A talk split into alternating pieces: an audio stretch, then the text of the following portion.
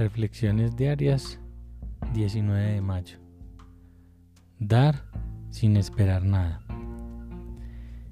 Y se da perfecta cuenta de que su propia vida se ha enriquecido como dividendo por haber dado a otra persona sin exigirle nada a cambio. Como lo de Bill, página 69. Al principio de ingresar en el programa, la idea de dar sin condiciones era difícil de comprender. Cuando otros querían ayudarme, tenía sospechas. Pensaba, ¿qué quieren ellos a cambio?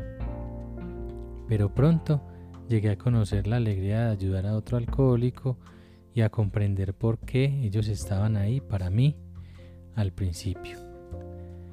Cambiaron mis actitudes y quise ayudar a otros. Algunas veces me ponía inquieto porque yo quería que ellos supieran de las alegrías de la sobriedad, que la vida puede ser preciosa.